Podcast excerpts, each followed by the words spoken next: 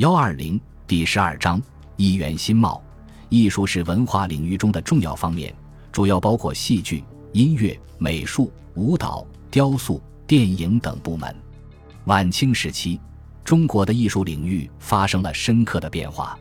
这种变化集中表现为两个方面：一是，在社会变迁和西朝东渐的影响下，一些传统艺术如美术、戏剧等，在形式和内容上出现了更新。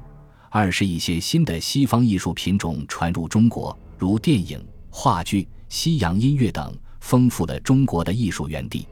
这些内容构成了晚清时期中国艺坛繁荣的主要标志。另外，太平天国在艺术上也取得了一定的成就，同样不应被忽视。